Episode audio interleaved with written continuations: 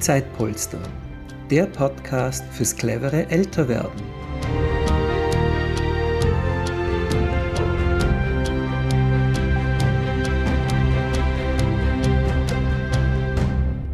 Herzlich willkommen bei diesem neuen Zeitpolster-Podcast, der Podcast fürs clevere Älterwerden. Mein Name ist Judith Schneider und ich bin heute in Klosterneuburg zu Besuch bei Frau Ingrid Steiner unsere älteste Helferin bei Zeitpolster und allgemein eine sehr engagierte Frau. Liebe Frau Steiner, wie sind Sie denn dazu gekommen? Sie sind ja nicht nur eine Helferin bei Zeitpolster, sondern waren ursprünglich auch die Initiatorin eigentlich, dass Zeitpolster nach Klosterneuburg gekommen ist. Warum war Ihnen das wichtig? Äh, ich bin eine, die gern hilft. Ich habe eine Freundin, die bei Zeitpolster ist, die mir davon erzählt hat. Und ich war so begeistert, dass ich sofort die Frau Judith Schneider angerufen habe und eben wissen wollte, worum es geht, wann wir uns treffen können, äh, äh, was ich dann zu tun habe. Und es, es hat mich nicht mehr losgelassen. Wunderbar. Ja, ohne Sie wäre die Gruppe vielleicht gar nicht äh, entstanden, beziehungsweise noch nicht entstanden, vielleicht zu einem späteren Zeitpunkt. Wie, wie geht es Ihnen denn jetzt? Sie haben ja auch schon eine Zeit lang, waren Sie im Einsatz als Helferin. Wie ist es Ihnen denn da ergangen? Äh, es ist mir sehr gut ergangen. Ich habe eine Dame gehabt, die wirklich, äh, wir haben uns so gut verstanden. Wir haben viel gelacht zusammen, wir waren einkaufen zusammen. Äh, wir haben uns unterhalten über Gott und die Welt. Es war also gar nicht so, dass ich jemanden äh, ständig helfen musste, sondern sie ist wie eine Freundin für mich geworden. Ach, wie schön. Ja, das ist ja der Idealfall. Ja, das war es wirklich. Ja. Ja, Frau Steiner, Sie sind ja, darf ich das sagen, 84 Jahre alt. Ja. Und eben so eine aktive Person. Wie, wie haben Sie das geschafft in Ihrem Leben, dass Sie einfach so vielseitig interessiert sind und äh, auch körperlich so aktiv sind noch? Ich bin eine große Optimistin. Bei mir ist das Glas nie halb leer, es ist immer dreiviertel voll. Und das hat mir immer geholfen. Es ist einfach, ich will mich bewegen, ich muss mich bewegen, ich habe diesen Drang in mir, egal ob es Tanzen ist, ob es Wandern ist. Äh, ich war auch Klettern schon in Südtirol mit meinem Sohn. Also alles, was äh, Bewegung heißt, zieht mich an und reizt mich. Und das hat mir über vieles hinweg geholfen. Toll. Und was, was machen Sie jetzt noch? Ich gehe einmal in der Woche tanzen. Ich gehe viel wandern. Ich habe ein kleines Mädchen im Haus, mit dem ich manchmal spiele, wenn es meine Zeit erlaubt. Äh, einkaufen, kochen, backen, was so im Haushalt anfällt. Aber es macht mir alles Freude, das muss ich sagen. Und ich bin froh, dass ich es noch selber machen kann. Genau.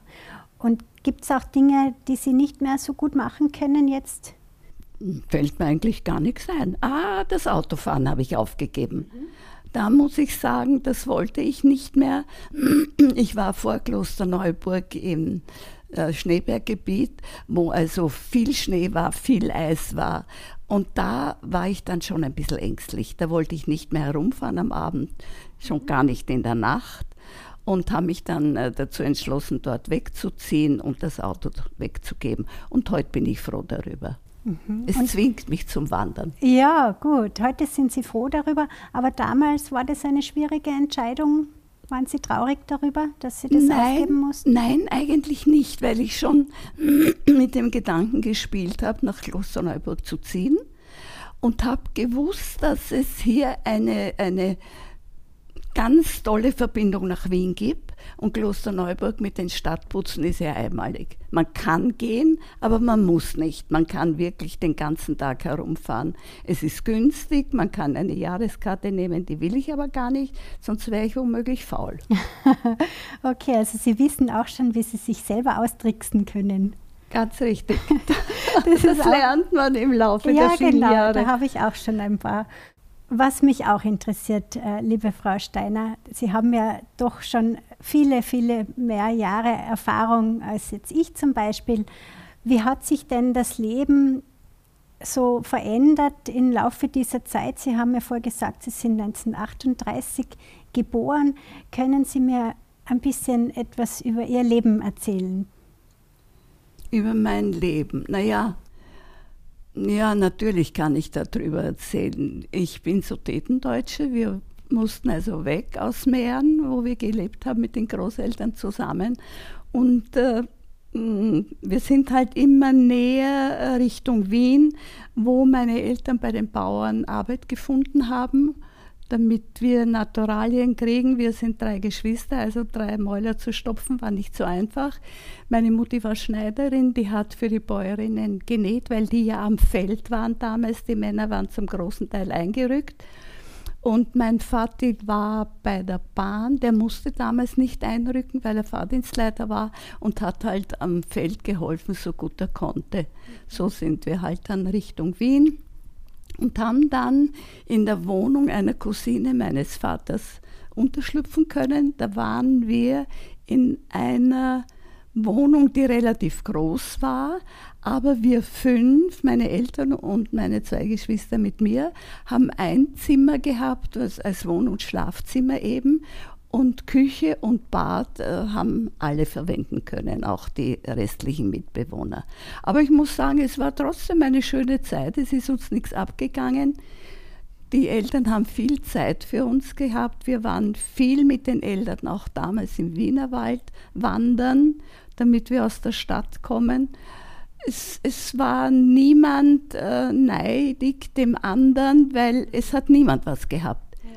Wenn meine Eltern mit uns äh, einen Ausflug gemacht haben, dann hat es eine Flasche Wasser gegeben, ein Sackerl Brause, das gibt es heute nicht mehr. Das wurde dann in die Literflasche Wasser geleert, dass ein bisschen ein Geschmack und ein Sprudel ist und eine Scheibe Brot mit Salz. Da war keine Butter, da war kein Schmalz, nicht? Trotzdem hat es uns gut geschmeckt. Ich denke gerne an die Zeit zurück. Es ist uns nichts abgegangen. Wir haben Fußball gespielt mit einem Fetzenlaberl, hat man das damals genannt, weil Lederbälle, das konnten sich nur die Reichen leisten, wenn es welche gegeben hat.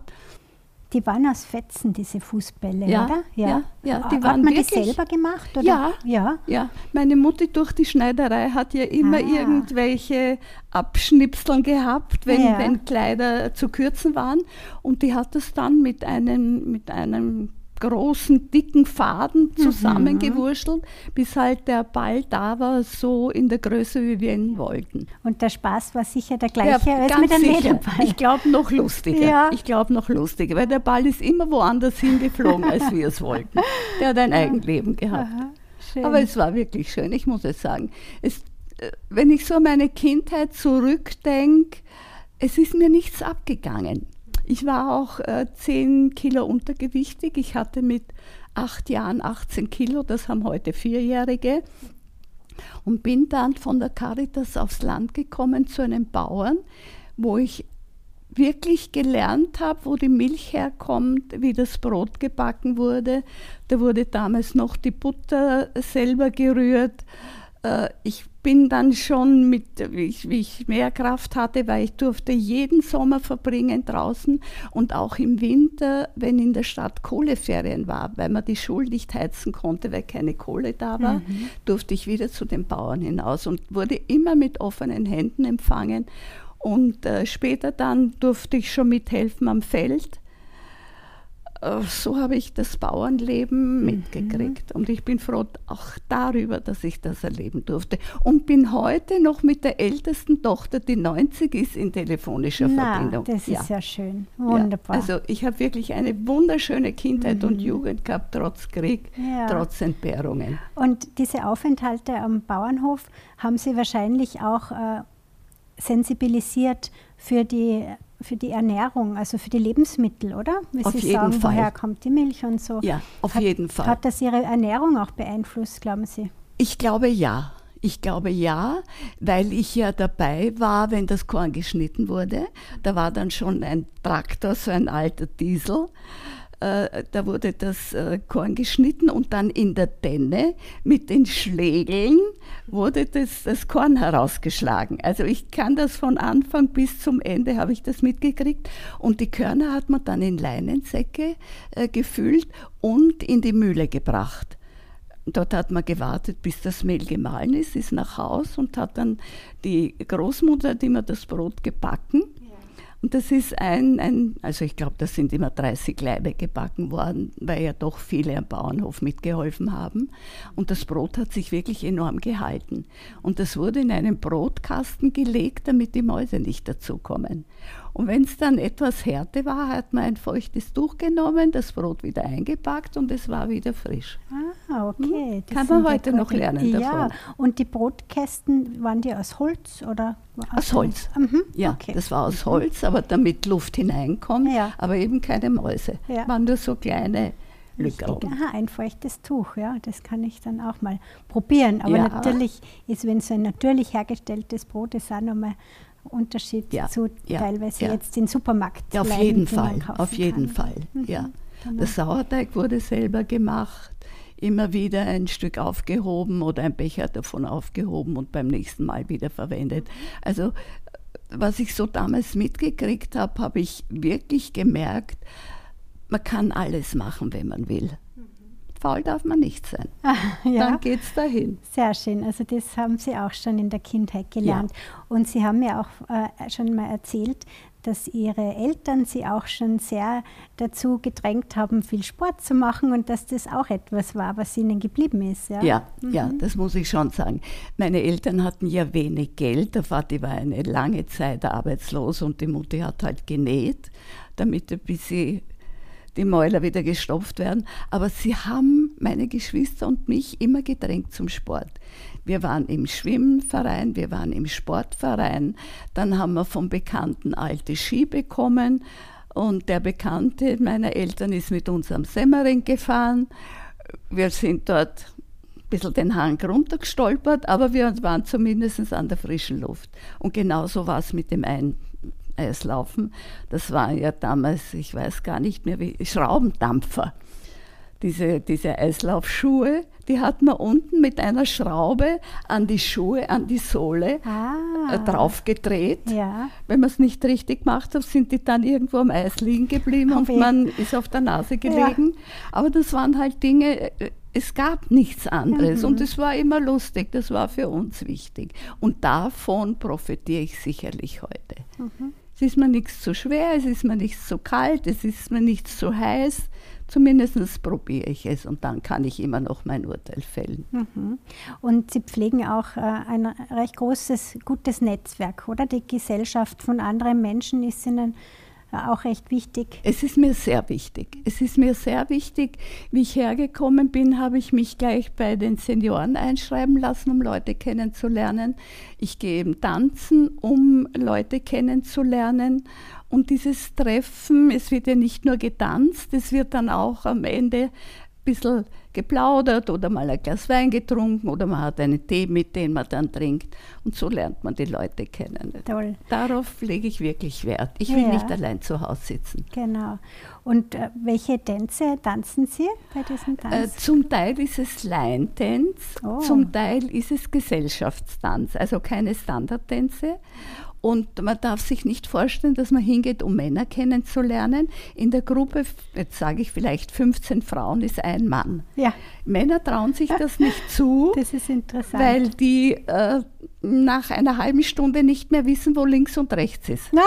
Und treten den Nachbarn dann auf den Füßen herum und dann haben sie das Gefühl, sie können nicht und gehen wieder. Ach, Aber ja, das ist schade. Das ist sehr schade. Ja, bestimmt äh, gibt es auch äh, viele Männer, die das gut können oder könnten. Ja? ja. Und äh, mal ein Aufruf an alle Männer, äh, Senioren oder auch Jüngere, das ist ein guter Platz, um tolle Frauen kennenzulernen. Richtig, nicht alle Weil sind so alt wie ich. Natürlich, also sie, das sind auch verschiedene Generationen, ja. oder? Ist gut, gut ja. durchmischt. Ja, super. Ja. Mhm. Und es ist Musik, die wir kennen von früher, das sind alte Schlager, das mhm. sind alte Schlager von jetzt.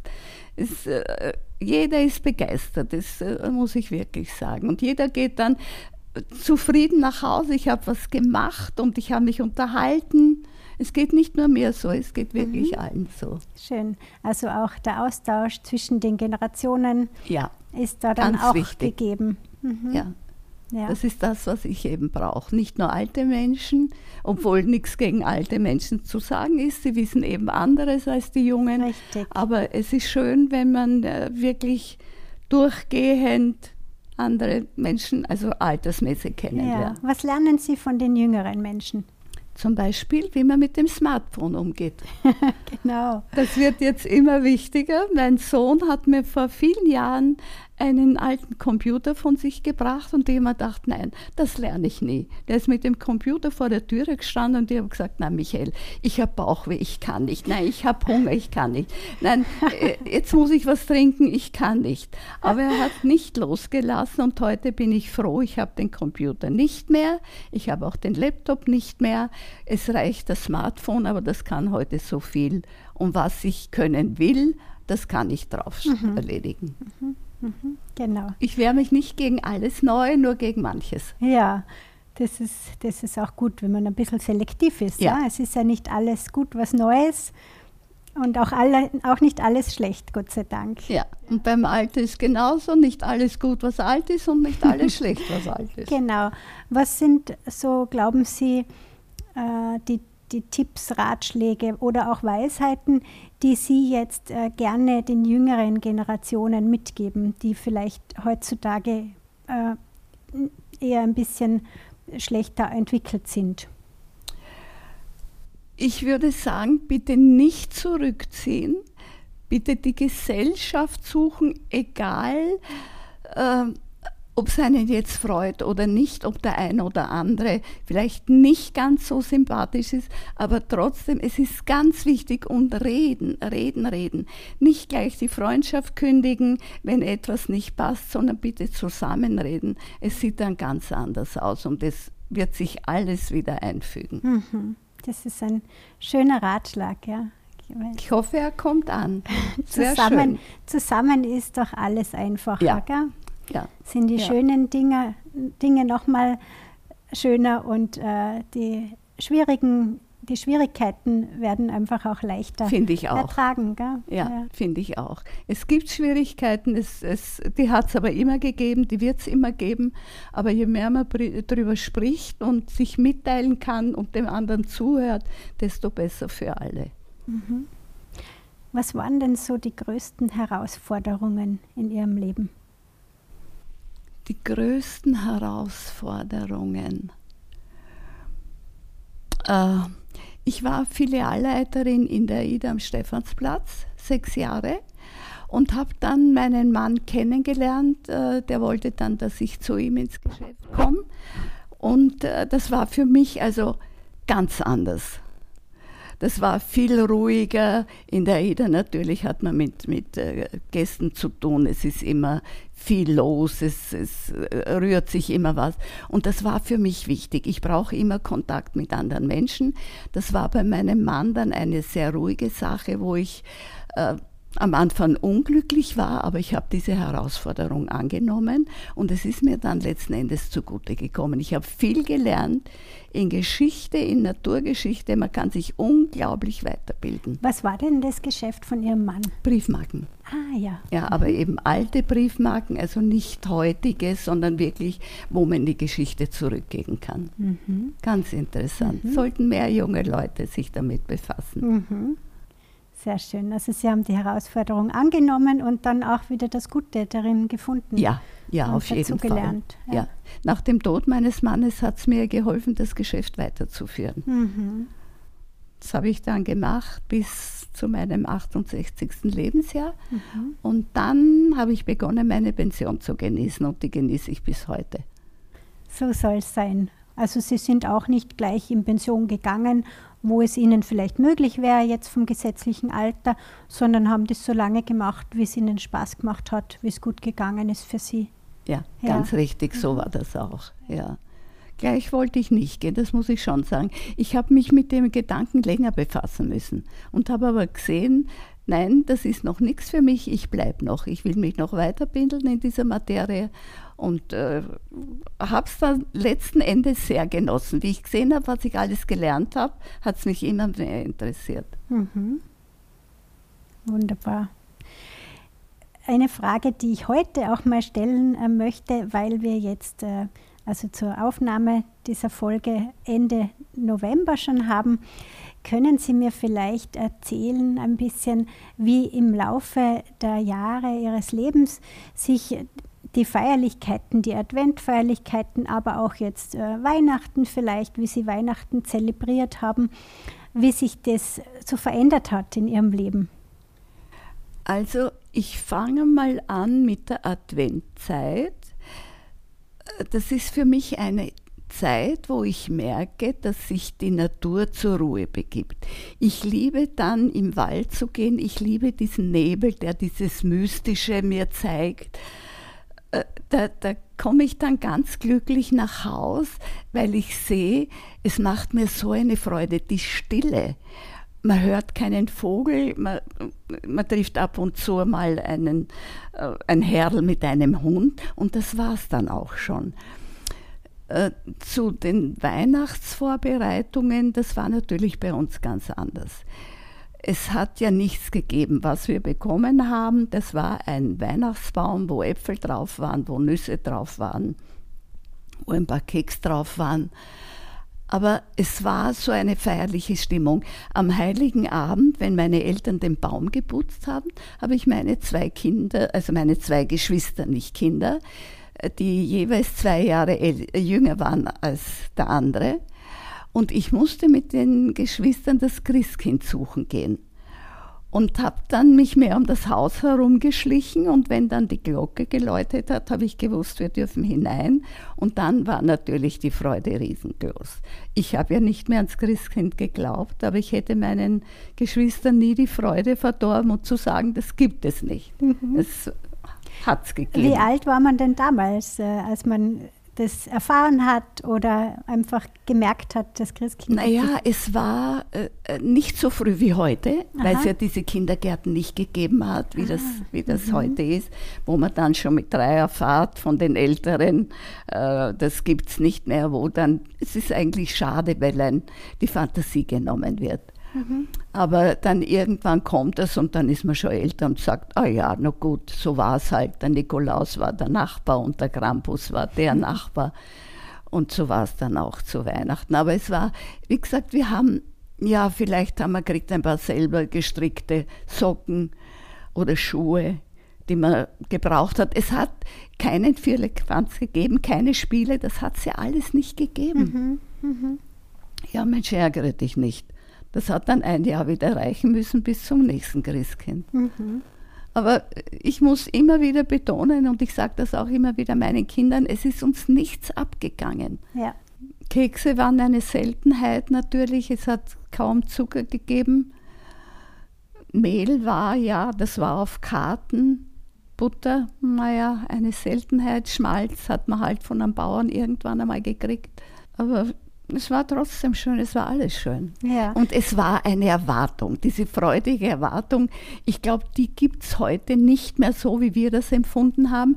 Und es hat auch keine Adventmärkte gegeben. Da waren keine Standeln, wo man dann einen Grog trinkt, wo man, wo man ohne Tisch schlecht wird. Man ist einfach durch den Wald gestapft, durch den frisch gefallenen Schnee, hat geplaudert, man ist hintereinander gegangen, weil es war nur der eingetretene Weg. Es waren keine beleuchteten Straßen, man hat wirklich den Sternenhimmel gesehen. Hm. Mhm. Also ich will nicht sagen, dass die heutige Zeit nicht so schön ist, sie ist anders. Mhm.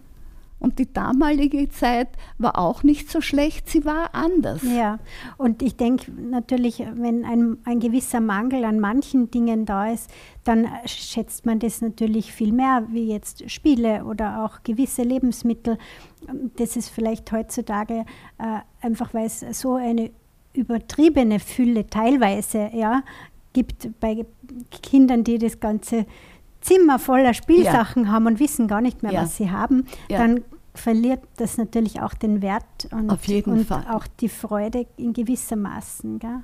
Das ist auf jeden Fall, ja.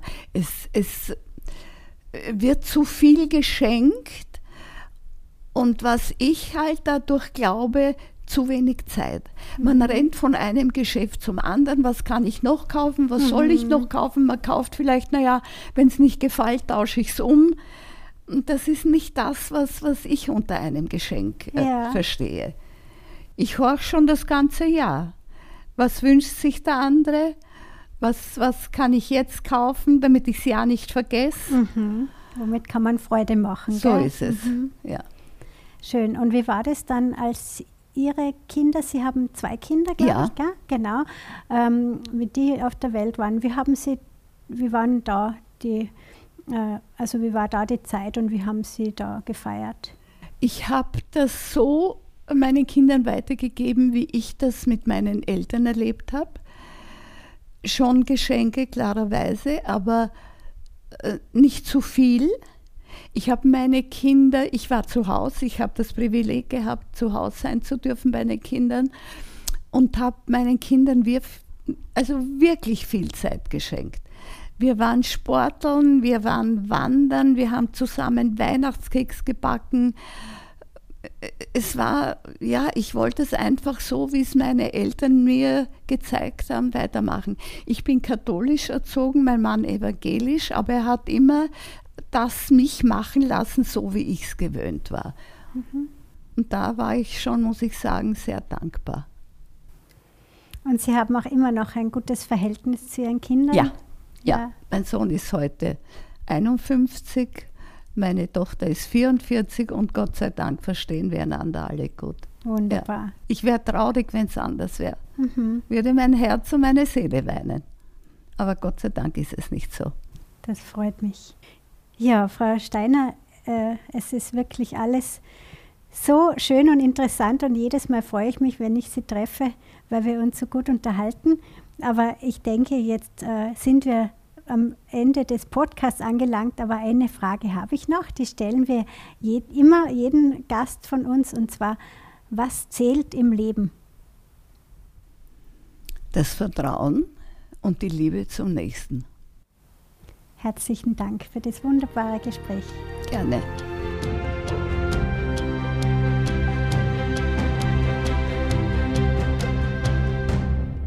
Danke fürs Zuhören. Wir freuen uns, wenn Sie diesen Podcast teilen und empfehlen. Es gibt noch keine Zeitpolstergruppe in Ihrer Umgebung? Gründen Sie doch eine. Alle Infos dazu unter www.zeitpolster.com.